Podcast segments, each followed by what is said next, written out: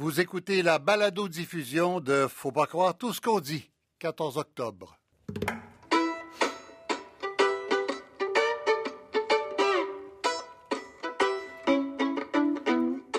Faut pas croire tout ce qu'on dit.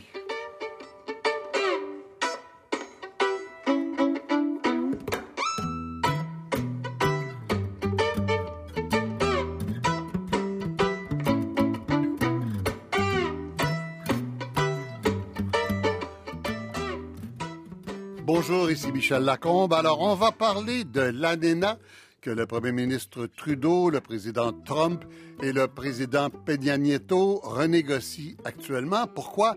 À cause d'échéances électorales aux États-Unis et au Mexique essentiellement, mais ça, on vous en reparle plus tard. Ça accroche euh, ce traité de libre-échange de l'Amérique du Nord parce que Donald Trump trouve qu'il est pourri pour les Américains. On est déjà à la quatrième session de cette renégociation qui a commencé cet été et qu'on voudrait théoriquement finir pour le jour de l'an. Le président américain voudrait, par exemple, que 50% des pièces d'automobile soient fabriquées aux États-Unis et que le traité soit bon pour cinq ans seulement. S'il n'est pas renégocié, il meurt. Alors, mes invités, en commençant par ceux de l'étranger, à Mexico, monsieur. Oui, pardon. Alors, je reprends à Mexico, M. Agustín Barrios Gómez, ancien parlementaire et fondateur du Conseil mexicain pour les relations avec l'extérieur. M. Barrios Gómez, bonjour. Bonjour, Michel. Alors, M. Barrios Gómez, chez vous, Justin Trudeau a presque reçu hier un traitement de rockstar. Pourquoi? oui, bien sûr. Euh, OK. Alors, ici, euh, c'était très, c'était très drôle parce que on a commencé la, la semaine avec euh, avec le premier ministre à, à, Washington et tout le monde disait que euh, il, il que que qu'il il, il, il, il, nous traitionnait, non? Parce qu'il a dit euh, que peut-être les États-Unis et, le Canada peuvent. Oui, euh, il, a, il, a, laissé ouverture à une entente à deux Canada-US et vous avez senti ça comme une trahison, hein? Voilà, c'est ça. Voilà, mm. oui, voilà. Le, le Mexique, les problèmes des États-Unis sont avec le Mexique et tout ça. Alors, on a commencé la, la, la, semaine comme ça. Comme ça. Et puis, il, il, il, y avait le cas de, de la sénateur, la sénateur euh, euh, mexicaine Laida Sansores qui, qui, qui, qui, qui euh, avant hier, a dit à son mari qu'elle elle, elle, elle, allait dire que, qu'il est très, que, que, Trudeau était très coquette, mais, mais, mais, mais, mais, mais, mais, mais, duplicité. Non, il avait, la, la, duplicité. La duplicité, oui. Et, elle a, elle a terminé pour, pour avoir une selfie avec, avec Justin, non? Ah, bon, alors, vous voyez, tout s'arrange. Tout s'arrange. John McIntyre à Atlanta, à l'Université Georgia Tech. John McIntyre, bonjour. Bonjour. Alors, M. McIntyre, certains ont l'impression que Justin Trudeau est une des rares personnes sur Terre capables de s'entendre avec M. Trump. C'est vrai? Il y a peut-être du vrai dans le cadre des négociations de l'ALENA. Le contexte n'est pas idéal. Les intentions du président des États-Unis ne sont pas très claires. Nous nous trouvons un petit peu dans un milieu ambiant qui, ressemble au pokérisme, au bluff. Euh, Trudeau semble avoir la patience l'équilibre mental, disons, pour faire face à cette menace latente qui pèse, qui est, qui est le retrait immédiat et la mmh. dénonciation de la Corse en négociation. Donc, euh, il semble avoir calmé, si l'on peut dire, le jeu mmh. et l'a fait avec une connaissance profonde de la culture euh, états-unienne. Donc, euh, je dirais que oui. Il paraît qu'il y a même des républicains qui sont jaloux de ce talent de Justin Trudeau. Oui, certains voudraient bien qu'il se présente aux élections sénatoriales. Mais il n'est pas né aux États-Unis, il peut pas. Enfin, à la présidence. Ah non, mais c'est pas nécessaire. Ben, pour le Sénat, oui. Monsieur Richard Ouellet à Québec, euh, Monsieur Ouellet qui est euh, professeur en droit économique international. Euh, Richard Ouellet, bonjour. Bonjour. c'est la quatrième rencontre des négociateurs des trois pays. Oui. Depuis l'été. Est-ce qu'on a réglé quelque chose dans les trois autres rencontres? Euh, dans les trois autres rencontres, on a euh, eu ce qu'on appelle, en termes de négociation internationale, le early harvest. Oh. C'est-à-dire la récolte, euh, la récolte précoce. Alors, il y a un certain nombre de ça petites... se vend pas en boîte de céréales, ça. Non, pas tellement. donc, des petites questions normatives, des petites questions techniques, douanières, des principes de base sur lesquels on s'est entendu, mais les vraies questions, les questions qui fâchent, là, mhm. on a commencé pour vrai à les aborder dans la quatrième séance qui a cours en ce moment. Ah bon? Ce qui touche l'agriculture, ce qui touche le ça commence. Ah oui, là, le, le, ton commence à monter. D'accord. Frédéric Gagnon à Montréal, le directeur de l'Observatoire des États-Unis de la chaire Raoul d'Endurant, Frédéric Gagnon. Bonjour. Bonjour, Michel. Alors, c'est vraiment des raisons électorales à la fois mexicaines et états-uniennes qui créent cette urgence de négocier parce que dans le traité, il n'y en a pas. Oui, bien aux États-Unis, en tout cas, on le sait, Donald Trump a promis de bons emplois aux Américains et Américaines. Et il n'était pas le premier. On verra s'il prend le moyen. Il n'était pas le premier à, promettre une renégociation de l'ALENA comme ça en campagne électorale. Barack Obama et Hillary Clinton l'avaient fait en 2008. Mais là, euh, Donald Trump veut livrer sur cet enjeu-là. Et on sait qu'il y a des élections aux États-Unis en novembre 2018. Euh, lui, il n'est pas sur les bulletins de vote. Non, mais non, les c'est les midterms qu'on appelle, c'est-à-dire euh, la moitié des sénateurs et les deux tiers, Un tiers des, sièges du Sénat, tous les sièges de la Chambre des représentants. Et donc, c'est souvent une élection référendum sur la performance du président, et je pense que Trump veut livrer sur cet enjeu-là, entre autres. Voilà. Alors, écoutez, pour commencer, en sachant vraiment de quoi on parle, on va commencer par une illustration que vous allez beaucoup aimer, je pense. En tout cas, on a beaucoup aimé rencontrer ce monsieur-là ce matin, Claude Massé, PDG de la fonderie Poitras, qui fabrique à Lillet, dans le bas du fleuve, des pièces vendues partout en Amérique et en Asie. Monsieur Massé, bonjour. Oui, bonjour. Alors, écoutez, expliquez-nous d'abord ce que vous faites, la fonderie Poitras à Lillet, dans le bas du fleuve. Ben alors, euh, Fonderie Poitras, nous sommes une fonderie spécialisée à fabriquer des composants de transmission de la puissance qui vont dans les véhicules automobiles. Alors, précisément, c'est des composants que vous retrouvez entre le moteur et les roues pour transmettre la puissance du moteur aux roues. Et c'est des pièces qui sont destinées au marché euh, euh, des grands donneurs d'ordre, ce qu'on appelle mhm. en anglais les OEM. C'est donc des pièces d'engrenage de de transmission, de différentiel, des choses comme ça. Exactement. On va parler de pompe à l'huile euh, pour une transmission de, de dans les F-150, par exemple. On va parler d'embout de transmission, euh, de composants d'arbres de, transmission de la puissance, ça s'appelle en anglais drive shaft, mm. composants différentiels et euh, voilà, tout ce qui sert à, à, amener la puissance du moteur aux roues pour faire avancer les véhicules. Des bielles, des cardans, des choses comme ça. Voilà. Oui. Alors, vous envoyez ça où exactement? Ah, nos pièces euh, sont expédiées euh, à la grandeur du monde. Euh, on en vend au Canada, aux États-Unis, au Mexique, en Amérique du Sud et en Asie. plus au Mexique, Canada, États-Unis ou un peu Oui, essentiellement, je vous dirais, on fait beaucoup de pièces qui sont destinées aux États-Unis et au Mexique, qui sont envoyées à ce qu'on a des fabricants de niveau 1 qu'on appelle, qui eux autres vont machiner et assembler les composants et les revendre après ça euh, aux grosses compagnies, notamment les Ford de ce monde, euh, GM, Dodge, BRP, euh, Kawasaki. Ah vous envoyez vos pièces à des sous-traitants, pas directement à Ford ou à GM ou à Toyota. Oui, nous, on n'est pas direct OEM, on est ce qu'on appelle le Tier 1. On, on va vendre au premier niveau. D'accord. Mais nos pièces se retrouvent exclusivement dans les véhicules neufs et non pas dans les, dans les véhicules usagés. Là. Oui, vous ne vendez pas à United Auto Parts ou à Canadian Tire, quoi. Non, exact. On se comprend. Euh, vous, euh, euh, c'est surtout le Mexique et les États-Unis. Vous m'avez pas dit le Canada, parce qu'il n'y a, pas de, ce genre d'assemblage se fait plus au Mexique ou aux États-Unis, c'est ça? Ben, on en fait aussi au Canada. Il y a des manufacturiers canadiens à qui on va vendre des composants de transmission, des composants de, de transmission de la puissance également. Mais euh, on a un gros euh, marché euh, aux États-Unis et au Mexique parce que, évidemment, les grosses usines d'assemblage, ultimement, se retrouvent là. Mhm. et c'est pour ça que nos pièces sont destinées dans ces territoires-là. Le, plus gros des deux, c'est le Mexique ou les États-Unis pour vous comme client? C'est le Mexique, c'est pardon, c'est les États-Unis qui représentent entre les deux le plus gros marché. Bon, ça fait combien de temps que vous faites ça, M. Massé?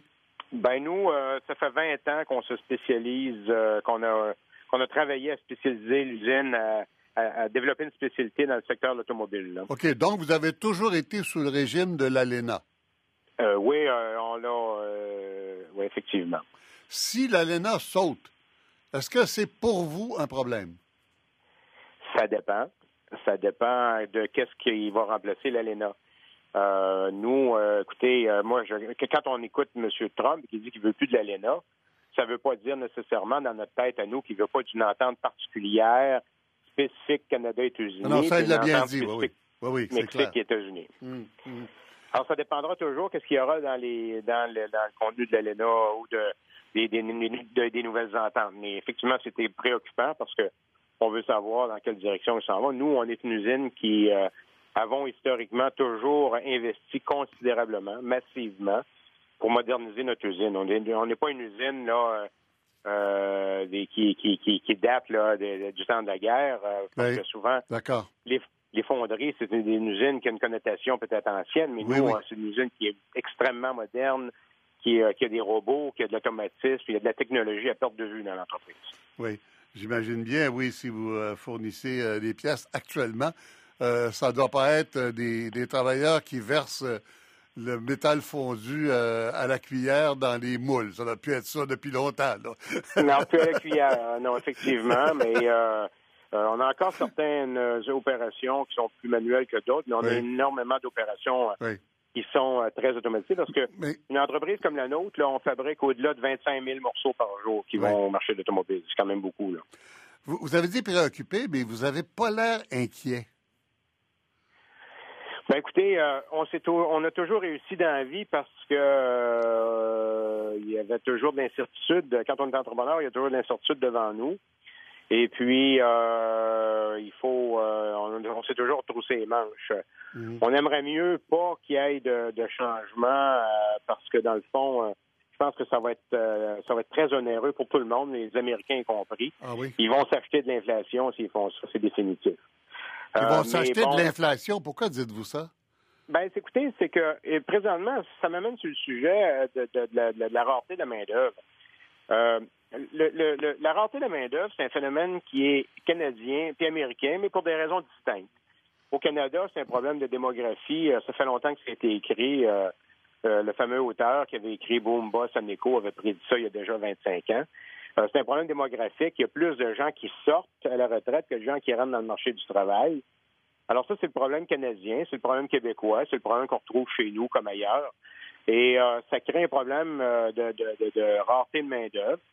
Aux États-Unis, ben, c'est le même. Il y a aussi un phénomène de rareté de main-d'œuvre, mais qui n'est pas induit, de par des mêmes raisons. C'est pas un problème démographique euh, aux États-Unis.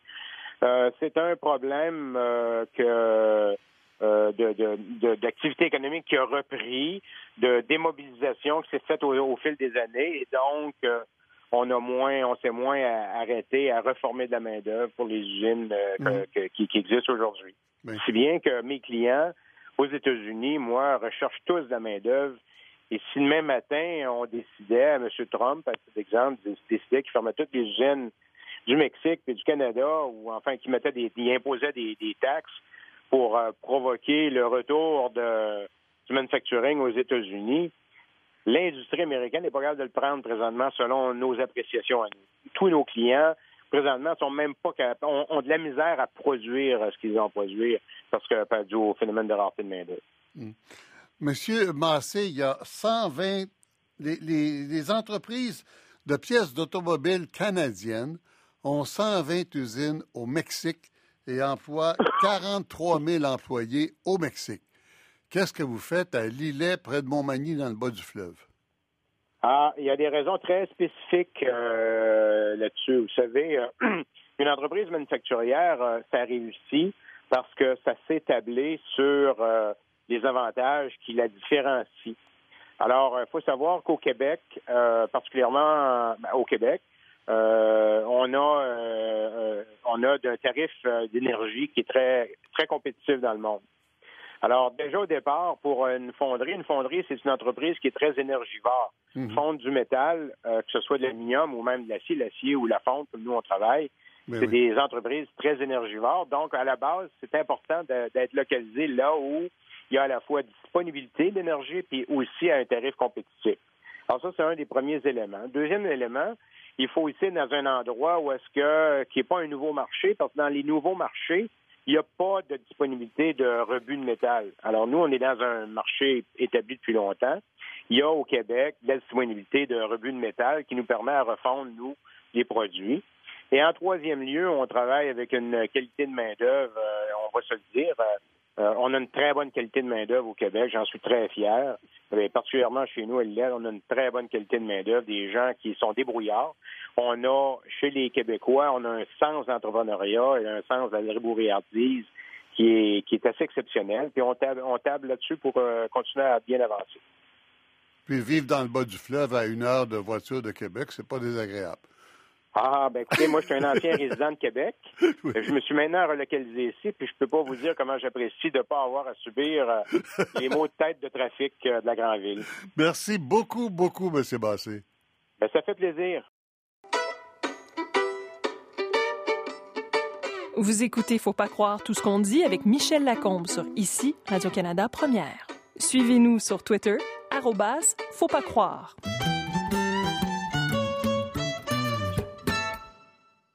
We have to protect our workers, and in all fairness, the Prime Minister wants to protect Canada and his people also. So we'll see what happens with NAFTA. But I've been opposed to NAFTA for a long time in terms of the fairness of NAFTA. Uh, I said we'll renegotiate. And I mean, I think Justin understands this. If we can't make a deal, it'll be terminated, and that'll be fun. Alors, Donald Trump, nous devons protéger nos travailleurs et le premier ministre veut protéger le Canada et ses citoyens. On verra ce qui arrive à l'ALENA. Je suis contre depuis longtemps et je veux la renégocier. C'est une question d'équité. Si on ne peut pas s'entendre, ce sera fini l'ALENA et ce sera bien comme ça. Monsieur Trudeau a eu l'air de répondre directement à ça cette semaine. C'est clair que ce que euh, le président veut, c'est ce que je veux.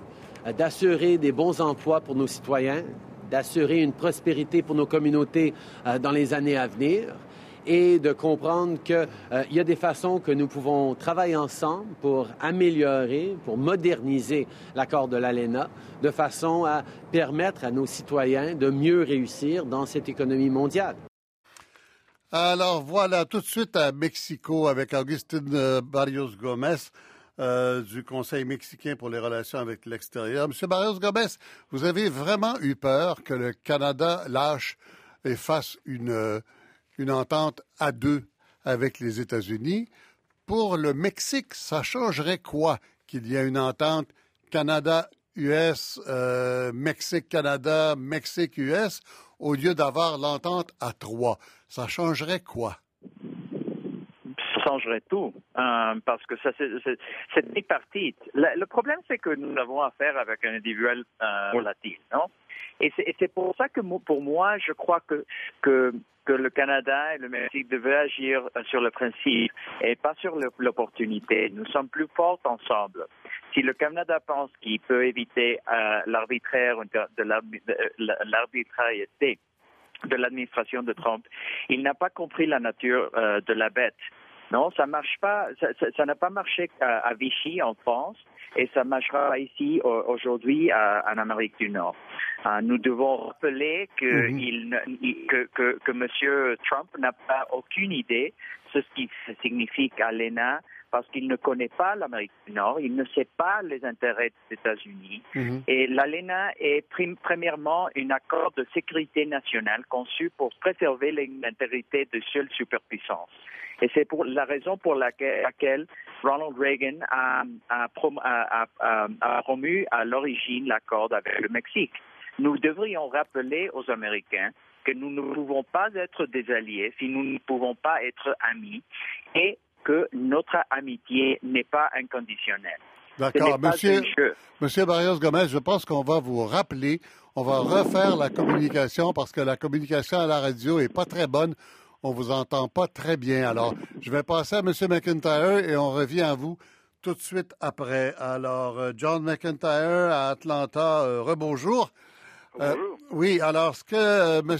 Euh, Barrios Gomez commençait à nous dire, c'est qu'il y a une énorme différence entre jouer à deux ou à trois. Quel serait l'avantage pour le gouvernement américain de faire des relations bilatérales au lieu de trilatérales? il faut comprendre la philosophie de Donald Trump, qui a toujours dit préférer euh, ce qu'il appelle the art of the deal, la, négociation bipartite. Il a une préférence marquée pour le bilatéralisme. Donc pour lui, que ça soit tripartite ou bilatéral, tant qu'il peut en tirer profit, c'est ce qui compte. Donc la possibilité qu'à échéant, les négociations échouant, qu'il y ait un accord à part entre le Canada et les États-Unis n'est pas exclue. Cela rappellerait d'ailleurs les origines de l'ALENA qui sont fondées dans l'accord euh, automobile entre le Canada et les États-Unis des années 50 et 60 qui a donné naissance à l'ALENA par la suite, comme vous le mhm. savez. Mhm. Mais euh, par esprit de justice un petit peu à l'égard du gouvernement américain présent, il y a des revendications légitimes aux États-Unis qu'il faudrait tout de même reconnaître euh, le réduire le déficit commercial avec le Mexique. C'est un déficit qui est passé, qui était excédentaire avant l'ALENA, de peu, mais il l'était, et qui est aujourd'hui déficitaire à l'encontre des États-Unis de l'ordre de 64, 65 milliards, je dis bien milliards de dollars. Oui, oui, Et euh, donc, euh, mais, je vous arrête il y a aussi d'autres problèmes qui touchent les produits laitiers, le vin, les céréales, il y a aussi des pratiques déloyales que sur cette le question président Trump a dénoncées. Sur cette question du Mexique, M. McIntyre, je vous arrête là parce que il me semble qu'il y a quelque chose de fondamental. Là.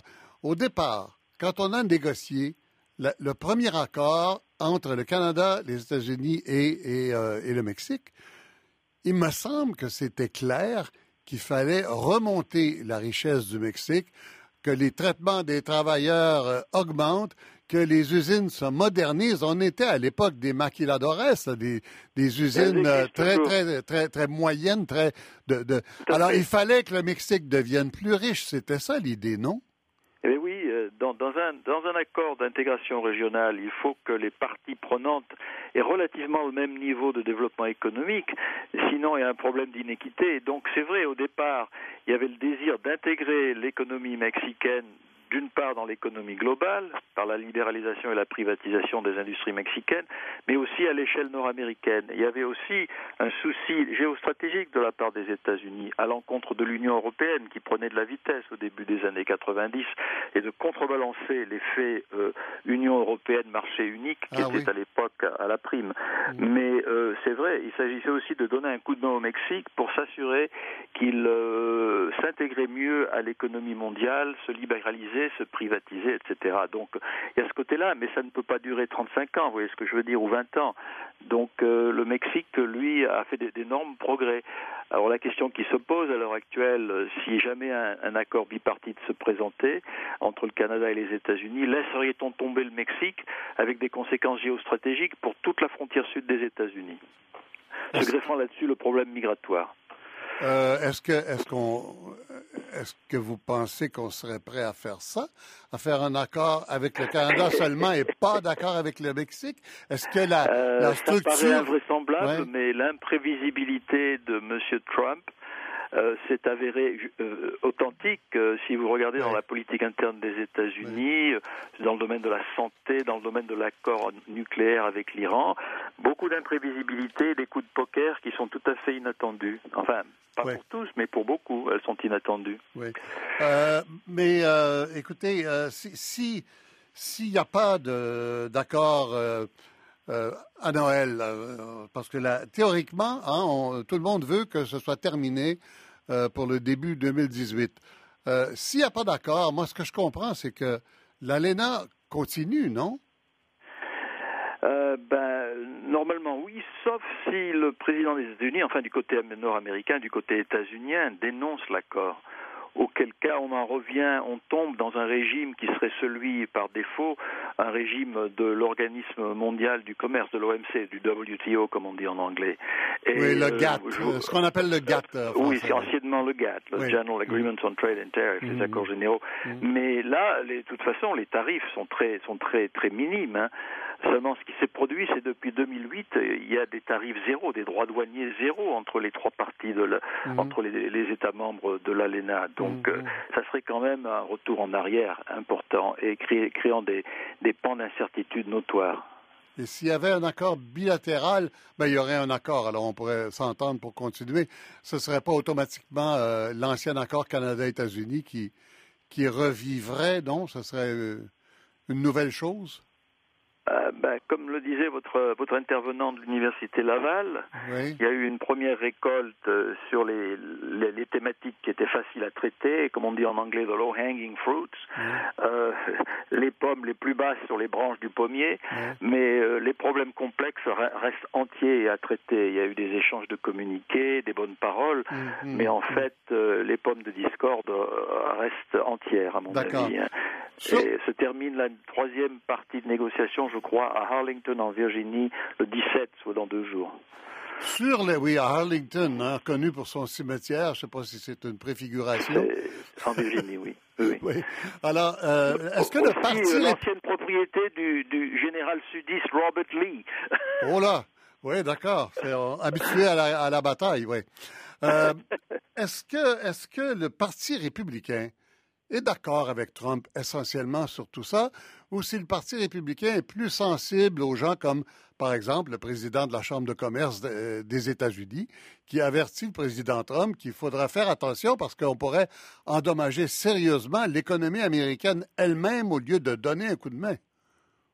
Si vous regardez de près les États qui ont basculé du côté du président Trump aux élections du 8 novembre dernier, tout particulièrement l'Ohio, la Pennsylvanie de l'Ouest, c'est-à-dire la totalité mm. de la Pennsylvanie, euh, et le Wisconsin, vous verrez que c'est là que se trouveraient les pertes présumées d'emplois euh, dans les secteurs manufacturiers. Et la théorie étant que ce sont des emplois qui sont, pas, qui sont passés au Mexique dans des usines de fabrication, d'assemblage, etc. Souvent chinoises d'ailleurs. Hein. Les Chinois ont perturbé le jeu nord-américain, je vous signale, en profitant de, des termes de l'ALENA, des règles d'origine, etc.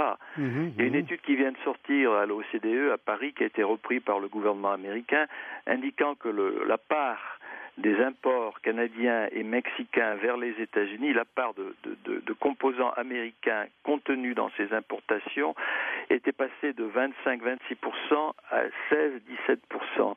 Donc dans un sens, euh, Donald Trump a peut-être raison de dire qu'il mhm. faut reprendre en compte les termes des règles d'origine, des certificats d'origine, pour s'assurer que les, les objectifs originaux de l'ALENA soient respectés. Oui, si c'est contre les Chinois, mais si c'est pour dire qu'il faut 50 comme il l'a dit, de pièces euh, fabriquées aux États-Unis pour l'automobile, tous les spécialistes nous disent que l'économie américaine n'est pas, prête à faire ça.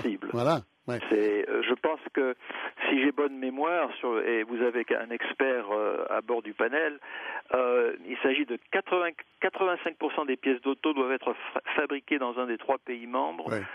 50% des pièces fabriquées exclusivement aux États-Unis. Mhm. Et l'acier, l'aluminium, le cuivre, le plastique pris en compte dans le calcul des pièces d'origine. C'est la position américaine à l'heure actuelle. Alors je suis sûr que votre intervenant du Québec, ce ne sera pas d'accord avec ça. Oui, ben, bien sûr. Euh, Monsieur Barrios Gomez, on vous a retrouvé? Oui. Oui, alors la, la position mexicaine, euh, mhm. qu'est-ce que où le, le Mexique serait-il prêt à régler pour essayer de s'entendre avec Trump et le Canada? Euh, pour moi, euh, pour moi, c'est très important de reprendre ce qu'on a, on vient d'écouter de, de, de votre, votre, invité. Monsieur McIntyre. Sur le plan économique, mhm. il, il, s'agit de la compétitivité nord-américaine. Nous, nous n'existons pas dans la vide, non? Nous sommes en concurrence avec les, les régions du monde entier. Pour chaque dollar que les États-Unis importent du Mexique, 40 centimes, c'est contenu américain. Pour le Canada, le numéro sont 26 centimes et pour la Chine, c'est seulement 4. Nous ne faisons pas du commerce ensemble seulement. Nous faisons des choses ensemble. Nous, nous, nous, nous, nous sommes complètement euh, ensemble dans, dans ce procès-là. Euh, et alors, pour reprendre la chose sur, sur, le, sur, le, sur le Mexique et, et, et, et l'économie du, du Mexique, les partis du Mexique qui sont intégrés à l'économie d'Amérique du Nord sont quatre fois plus riches aujourd'hui que celles qui ne le sont pas. Mais bien sûr, nous sommes un pays très très grand avec 128, 127 millions de personnes. Et, c'est pour ça qu'il faut, il, il, faut comprendre que, euh, que bon, que, que, que ça, ça marche, mais ça marche plus lentement que, euh, que nous, nous, nous, nous, aimerons, non? Oui. Euh, pour, pour, moi, et seulement pour, pour fermer avec ça, moi, je crois que c'est la différence entre les gens qui croient en la raison et la coopération entre les gens et la xénophobie et le culte de la stupidité basé sur les mensonges et la peur. C'est pas quelque chose qui est pratique, c'est quelque chose qui vient du du du, du stomac, non, de, de, de, non, du, du, ventre, et, du ventre, voilà. Et c'est ça que je crois que c'est le meilleur problème parce qu'ici on, on, on, parle sur les, les, chiffres et tout ça, mais malheureusement je crois que c'est quelque chose plus plus noir qui est qui, qui, est, qui est en train de, de, de, de succéder. Oui, euh, de la part de, de la part de Donald Trump, oui. Euh, Richard Wallet, euh, est-ce que vous avez l'impression aussi que plus on négocie cette ronde de, depuis l'été dernier, plus on s'éloigne de l'économie puis on s'en va vers la politique? Oui, c'est le cas. je pense que l'attitude de l'administration américaine montre une certaine obsession euh, de, rapatrier des emplois aux États-Unis, même au détriment des, propres intérêts économiques globaux américains. Je vais donner deux exemples rapides. Monsieur Massé, tantôt, dans, euh, dans son entrevue, l'illustrait mhm. très bien. Si lui, on lui ferme le marché américain, il y a deux choix. Ou bien il décide qu'il paye les droits de douane qui sont régis par euh, d'autres accords que, que l'ALENA. Bon, alors si on retombe sur l'accord de 89, il payera les droits de douane peut-être euh, de l'OMC. Euh, sinon, ben, si on s'entend sur autre chose, ben, il paiera ces autres droits-là. Mais euh, les jobs là, que, que, Donald Trump veut ramener, il ne les aura pas ramenés. L'autre exemple que je veux donner, c'est celui de Bombardier. Quand on décide aux États-Unis qu'on ferme le marché américain à un producteur canadien d'avions, sachant que Boeing n'est pas capable de produire l'avion que la compagnie Delta veut acheter, bien, si la compagnie Delta au printemps prochain veut s'acheter des avions, elle va les acheter où? Elle va les acheter au Brésil.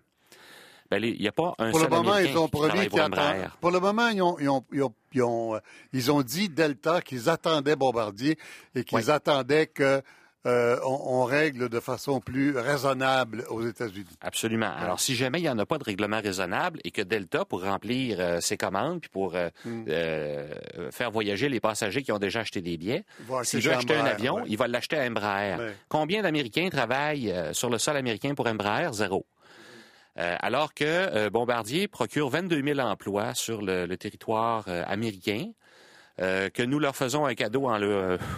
ça, c'est, le point de vue américain que, je, ben, que, je, répercute en disant ça. Ben on leur fait un cadeau en leur vendant un avion pas cher, puis ils sont pas contents, puis on leur amène des jobs, puis ils sont pas contents. Alors, ben, qu'ils fassent affaire avec le Brésil, puis qu'ils payent l'avion le prix fort. Il y a quelque chose qui marche pas, M. Wallet, dans tout ça. Là. Oui. Ce que vous nous dites là, là peut-être que Donald Trump ne le comprend pas parce que, bon, les raisons qu'on voudra. Oui. Mais il y a plein de gens aux États-Unis qui le comprennent. Exact. C'est pas Donald Trump qui a imposé des tarifs de 220% plus 80% Absolument. Alors, je veux dire, il y a quelque chose qui se passe quelque part en dehors de la mentalité de Trump lui-même. Tout à fait, puis vous avez raison. Puis la communauté d'affaires est en train de se réveiller aux États-Unis. La Chambre de commerce des États-Unis, euh, il y a une dizaine de jours, a indiqué à l'administration américaine que les États-Unis non plus n'ont pas les moyens d'un échec de ces négociations-là. Et vous avez de plus en plus de CEO, là, de Chief Executive Officer, des gens qui manipulent et qui contrôlent les grandes entreprises aux États-Unis. Il y en a de plus en plus qui font savoir à l'administration américaine que euh, la position prise dessert tout le monde. Puis j'aime bien la, dernière phrase du premier ministre Trudeau euh, dans l'extrait que vous avez passé tout à l'heure. Il dit mm. il faut qu'on travaille ensemble dans l'économie mondiale parce qu'à chaque fois qu'on referme les marchés, puis à chaque fois qu'on se crée de l'inflation entre nous, ben qui fait un gain? Ben c'est le Brésil ou c'est la Chine ou c'est d'autres. Puis euh, quand la part euh, de, de, construction ou de pièces euh, venant des États-Unis dans certains produits qui entrent aux États-Unis diminuent, un peu comme le disait M. McIntyre tantôt, on passe de 26 à 16 c'est peut-être à cause de la productivité américaine. C'est peut-être pas parce que les autres abusent du marché américain. Et c'est peut-être là que Donald Trump devrait commencer à regarder dans sa cour. Au lieu de reprendre des emplois aux autres ou au lieu de remettre des emplois dans le secteur du charbon, ben peut-être qu'il faut commencer à former son monde pour euh, moderniser et, euh, l'économie américaine et améliorer la productivité. Mhm. Il voit peut-être pas le problème aux bons endroits. Dans la vision de Trump, à chaque fois qu'un emploi est créé dans un pays partenaire faisant du commerce avec les États-Unis, il voit ça, lui, à chaque fois, comme une perte sèche pour les États-Unis. C'est clair qu'il n'a pas compris euh, que Ronald Reagan accepte le deal au départ en, étant parfaitement conscient qu'il faut que le Mexique s'enrichisse pour que ça marche. C'est ça. Sinon, il n'y a rien qui marche. Puis du côté canadien, euh, à chaque fois que nous arrivons à faire des économies d'échelle ensemble, les Américains y gagnent aussi. Puis à chaque fois qu'un Canadien investit aux États-Unis ou qu'un Américain investit au Canada et qu'on fait des économies d'échelle sur, sur les produits et qu'on arrive à produire et à vendre sur les marchés internationaux à plus bas prix, ben on a peut-être pris une job à la, Chine. C'est peut-être peut-être qu'on a gagné entre nous. Mais ça, ça, il ne comprend pas. Frédéric Gagnon, euh, l'Observatoire des États-Unis à l'UCAM. Euh, ce qu'on dit là, là, on parle en gens raisonnables. Et il y a des gens raisonnables aux États-Unis. 310 chambres de commerce qui ont envoyé une grande lettre euh, par, euh, par le Washington Post, je pense, au, président Trump en disant attention, on vous allez nuire à notre économie, etc. Mais il n'est pas tout seul. Il y a une pression de, d'autres industries. Il y a même une pression de la gauche syndicale, paraît-il, pour sortir des traités qui font qu'on envoie des jobs ailleurs en théorie. Alors, Politiquement, on règle ça comment, Frédéric Gagnon? Mais c'est compliqué. Le, contexte a changé aux États-Unis. Hein. Quand le premier accord de l'ALENA a été signé, le protectionnisme n'était pas autant à la mode, mais la crise financière de 2007 et de 2008 fait en sorte que ce vent protectionniste, il souffle très fort. Et Bernie Sanders tenait des propos assez semblables à ceux de, euh, de Donald Trump sur la question de l'ALENA. Il ne faut pas l'oublier, les deux se ressemblaient un petit peu. Et ce qui est différent dans ce contexte-ci, c'est que il y a eu du protectionnisme avant aux États-Unis. Il y a des membres du Congrès qui se sont battus avec le Canada dans certains dossiers. Bon, la question du bois d'œuvre, ça date depuis longtemps, ce, fameux conflit-là.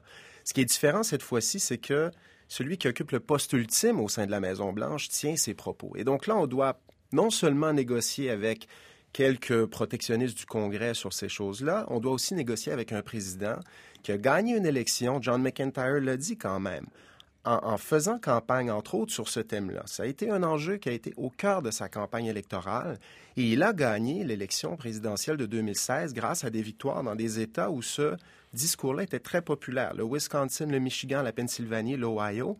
Et euh, Donald Trump a peut-être l'impression que euh, pour gagner une élection en 2020, ce sera payant aussi de tenir ce genre de discours. Mm-hmm. Et on parle beaucoup des subtilités de l'affaire, de la complexité de la relation commerciale entre les trois pays. Mais euh, ce genre de discours, euh, écoute, c'est pas très payant, ça. C'est pas très. Euh, c'est pas. Euh, c'est compliqué d'expliquer comment fonctionnent les relations commerciales. Et, et, Donald Trump, on le sait, il communique par hyperbole. Il a un message assez, assez simple, parfois on dirait simpliste, mais il touche une corde sensible aux États-Unis auprès de gens qui ont, qui ont fait les frais de la crise financière de 2007 et de 2008. et bon, la stratégie de Justin Trudeau et, du, du gouvernement de Philippe Couillard ici au Québec, elle n'est pas mauvaise. Elle est quand même, elle consiste à rappeler à quel point les économies euh, canadiennes et américaines sont intégrées. Euh, il y a d'autres euh, acteurs qui font un travail pour documenter ça. Je pense au Conseil canadien des affaires. Vous consultez le site, le site Internet de, mm-hmm. cette, de cette organisation.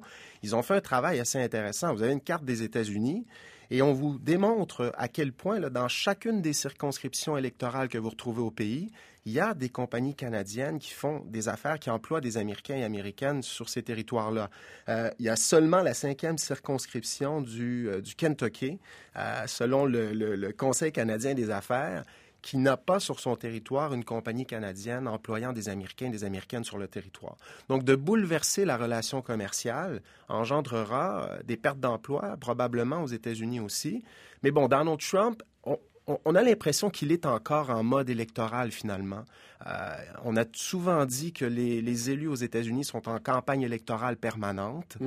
Il y a des élections en novembre 2018. Euh, comme je le disais en introduction, on évaluera la performance du président à ce moment-là. Est-ce qu'il a livré sur les fameuses promesses qu'il a faites? Et, l'ALENA, le partenariat transpacifique, bon, il a déjà mm. fait ce qu'il avait promis, mais l'ALENA, il en a parlé euh, durant toute la campagne électorale. Donc, il doit bouger sur cette question-là. Et euh, je, reviens à ce que John McIntyre disait aussi à propos de la manière de Trump de négocier. Euh, John McIntyre a, dit, euh, avec Trump, c'est the art of the deal. Mhm. Et bon, euh, quand on a, on a participé à une table ronde ensemble il y a quelques dans sa mentalité, pour que je gagne, il faut que l'autre perde. Oui, et, et, bon, dans son livre de, des années 80, qui porte ce titre-là, mhm. The Art of the Deal, il dit, ma manière de négocier, elle est composée de trois ingrédients. je demande la lune, ensuite, j'emploie tous les moyens du bord pour atteindre mes objectifs, et euh, je ne lâche pas le morceau, je ne fais pas de compromis. Et là, on voit que les demandes à l'égard du Canada, elles peuvent paraître assez folles de ce côté-ci de la frontière, les, droits compensatoires sur Bombardier de 300% mmh. tout ça. Mais est-ce que ça, ça ne relève pas d'une façon trumpienne de négocier? Mmh. Euh, et ben dans son livre, Trump dit, j'ai toujours fait ça quand j'étais homme d'affaires et je, je me suis retrouvé à obtenir beaucoup plus que ce que j'avais cru obtenir au départ. Et c'est là où ça devient délicat pour Justin Trudeau.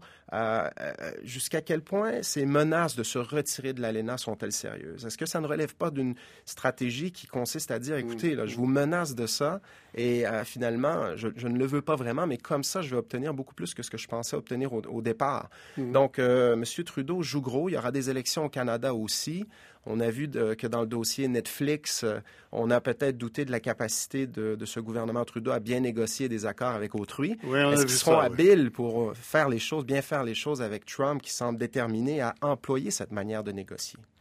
Oui, euh, M. McIntyre, au fond, c'est peut-être très bon si vous suivez euh, les explications de, Frédéric Gaillon ici. le résultat peut être très positif pour les États-Unis, non?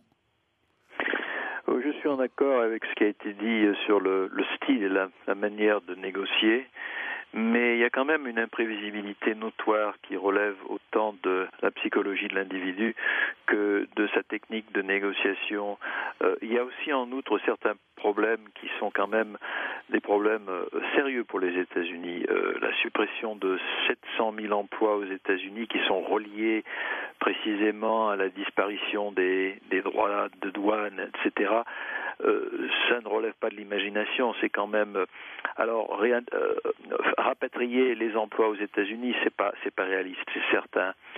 Mais il y a des problèmes aussi très spécifiques à des, sous-secteurs tels que les produits laitiers, le vin, les céréales avec le Canada, qui sont à négocier. Alors je ne sais pas si les négociations ont, avancé sur les questions agricoles. L'administration Trump dénonce aussi euh, Light, uh, Lighthizer, son, son, représentant au commerce extérieur, dénonce les manipulations des devises de la part du Canada, ce qui est tout à fait inédit si vous réfléchissez bien. Qu'est-ce que ça veut euh, dire On n'a jamais entendu de, de, telles euh, de redevances de la part des États-Unis, mais enfin, c'est, disons que c'est peut-être une technique trumpienne d'exagérer et tout en euh, d'exagérer dans la dans la technique de, de négociation. Mhm. les subventions, comme dans le cas de l'affaire Bombardier, je vous signale que les États-Unis sont en train de les pratiquer à l'égard de l'Europe. Et euh, Donald Trump s'est fait élire sur la notion de l'Amérique d'abord, America First, et euh, euh, c'est certain que pour lui, il est déjà en campagne pour les élections du mi-terme prochain qui vont renouveler la totalité de la Chambre des représentants, où il pourrait perdre la, la, majorité républicaine et un tiers du Sénat. Donc là aussi, la majorité républicaine, qui est faible d'ailleurs, est en, est en ligne, est, en jeu. Donc euh, c'est sérieux. Le politique va peut-être primer sur la, la rationalité économique. Mais est-ce que, est-ce que vous croyez que si M. Trump adoucissait sa position, ça lui nuirait auprès de l'électorat? Euh, ça ne passerait pas inaperçu. Euh, et euh, disons que ça l'acculerait vis-à-vis de la, ce qu'on appelle la base, mmh. ces troupes, si l'on peut dire, qui constituent le cœur battant de, de, ses, de, de, de ses supporters, 30-35% de l'électorat, qui sont quand même populistes, euh, protectionnistes et qui considèrent que l'ALENA euh, est, est, un système partie perdante pour les États-Unis. Mais je ne dis pas que c'est la vérité, je dis que c'est ce qui est, c'est la perception. Oui, Frédéric Gagnon. Sa base ne l'a pas lâché depuis le début de l'aventure présidentielle. Absolument. Et c'est ça, c'est ça la particularité de Trump, quoi qu'il fasse. Mais il y a d'autres sondages qui illustrent que ses positions très tranchées sur l'ALENA ne sont peut-être pas le reflet de de, ce que voudrait la, très grande majorité des Américains et des Américaines. Bon, il faut faire attention au sondage quand même, mais il y a un sondage de Business Insider du mois d'août dernier qui illustre que seulement 6% des Américains et Américaines souhaitent un, retrait euh, de l'ALENA. Mais en même temps, Trump parle à sa base électorale. Il le fait depuis le début. Mm. Et pour l'instant, ça fonctionne parce que les 35% dont John McIntyre parle sont des gens qui ont suivi le président et, qui ne l'ont pas lâché du tout. Mm. Euh, Richard Ouellet, euh, ça, ça, regarde pas bien, disons. On ne s'en va pas vers un renouvellement positif de l'ALENA. Non, ça ne s'aligne pas très bien. Moi, j'ai hâte que le, qu'on arrive à donner des exemples concrets aux États-Unis. Euh, euh, sur les impacts d'une Peut-être qu'on s'en fout de la réalité. Hein. M. Trump est un, est un, est un euh, géant de l'immobilier. C'est pas un industriel. C'est pas un industriel. Vous savez, quand quand on négocie dans le secteur immobilier et que euh, vous et moi, M. Lacombe, on fait une transaction sur un immeuble et puis euh, on s'entend sur un prix qui est 500 000 plus élevé que ce que vous vouliez payer, bien, vous avez fait une perte sèche de 500 000 puis j'ai fait un gain net de 500 000. Quand nous signons une relation d'affaires qui va durer 5 ou 10 ou 15 ans, et qui va vous permettre de vous approvisionner à moindre coût, peut-être de gagner des clients à l'étranger. Puis moi, j'ai un client stable de l'autre côté de la frontière qui serait votre entreprise et qui me permet de faire des ventes euh, meilleures que ce que j'avais pensé. C'est du gagnant-gagnant. Il n'y a personne de nous deux qui a fait une perte. Peut-être que l'un de nous deux a gagné un peu plus que l'autre, ce qui va accentuer le déficit commercial d'un côté, mais nous avons tous les deux gagné. Oui, mais si j'ai la mentalité, ce que tu gagnes, je le perds. Ben, c'est ça. Il euh, n'y a, pas de solution. Monsieur, ça. Monsieur Barrios Gomez, euh, votre président, euh, M. Peña Nieto, vient en élection au début de 2018. Ah, c'est au milieu de 2018, juillet, je crois, c'est ça? Si, c'est juillet. Oui. on dit qu'il est en, en, très grande position de faiblesse. sa popularité n'est pas très bonne. Est-ce que c'est un mauvaise période pour le Mexique pour négocier ces choses-là? Oui, bien sûr. Euh, c'est très difficile. C'est difficile de savoir ce qui va, va, passer à juillet parce que maintenant il y a beaucoup de candidats qui on n'a pas qu'on n'a pas eu euh, les autres fois. Mais mais mais mais mais, mais oui. Qui sont des inconnus? maintenant. Qui sont des inconnus? Des, candidats qui sont des inconnus. Oui, des, gens connus, et, c'est la première fois que nous avons des, candidats indépendants. Alors tout le monde, euh, tout le monde croit que qu'il est le, le, le, prochain Macron. Mhm. Et oh là là, ouais. Et, il y en a beaucoup qui, qui le croient. Alors euh, nous ne savons pas l'impact que, que ça va avoir euh, sur la sur l'élection de juillet. Mais, mais je veux seulement retourner au cas de notre ami qui parlait avec, euh, sur Michigan, non? Oui, oui, oui. Euh, vous savez combien des emplois à Michigan dépendent du commerce avec le Mexique et, du, et le Canada? Non, mais vous allez nous le dire. Combien? 250 000. 250 000 emplois au Michigan. À Michigan dépend directement du commerce avec le Canada et le Mexique. Où sont Mais il faut le dire à M. Trump. Il faut, il faut envoyer un tweet à M. Trump. Pourquoi le Mexique et le Canada ne peuvent pas s'allier avec les 14 millions d'Américains qui ont leur travail grâce à le Mexique et le Canada? L'ineptitude de, nos secteurs privés est vraiment incroyable. Nous devons nous demander où sont nos leaders, non notre dirigeants. Euh, maintenant, il faut, il, faut, il, faut faire un effort ensemble, le Mexique, le Canada et les, et les 14 millions d'Américains qui ont sur euh, leur euh, économie basée sur, sur le commerce avec nous. Oui, alors, John McIntyre, j'imagine, c'est un souhait, hein? C'est un souhait, mais est-ce que est-ce qu'il y a une masse critique politique dans votre système politique aux États-Unis qui peut amener Trump à euh, accepter cette réalité économique? Euh, vous voulez reconnaître la mondialisation de l'économie, l'interpénétration, bon, je ne pas raisonner sur la base d'un jeu à somme nulle. Je rêve. Euh, vos pertes sont nos gains. Écoutez, ça fait partie de, de, toute sa psychologie et de tout son profil de carrière. Euh, il est entouré de, de personnages qui partagent un petit peu cette optique. Donc c'est délicat je pense qu'il faut espérer que la réalité économique, l'imbrication de l'économie mexicaine avec euh, le sud des États-Unis, toute la zone sud des États-Unis, euh, du Canada, euh, particulièrement dans le secteur automobile, limitera ces franches coudées et euh, permettra une renégociation qui euh, sera un peu plus équilibrée, voilà. qui ne lui permettra pas, qui lui permettra de ne pas perdre la face, parce que n'oublions pas que lui aussi est, est un, personnage politique qui a des enjeux importants. Je dois vous arrêter, Monsieur McIntyre. L'émission s'est terminée. Merci infiniment, John McIntyre Agustine Barrios Gomez, Richard Wallet, Frédéric Gagnon. Ici, merci euh, à l'équipe euh, Hélène Horton à Québec, Benoît Soriol en studio ici à Montréal, Midi Alaoui à la recherche, Marie-Josée Gendron, l'adjointe du réalisateur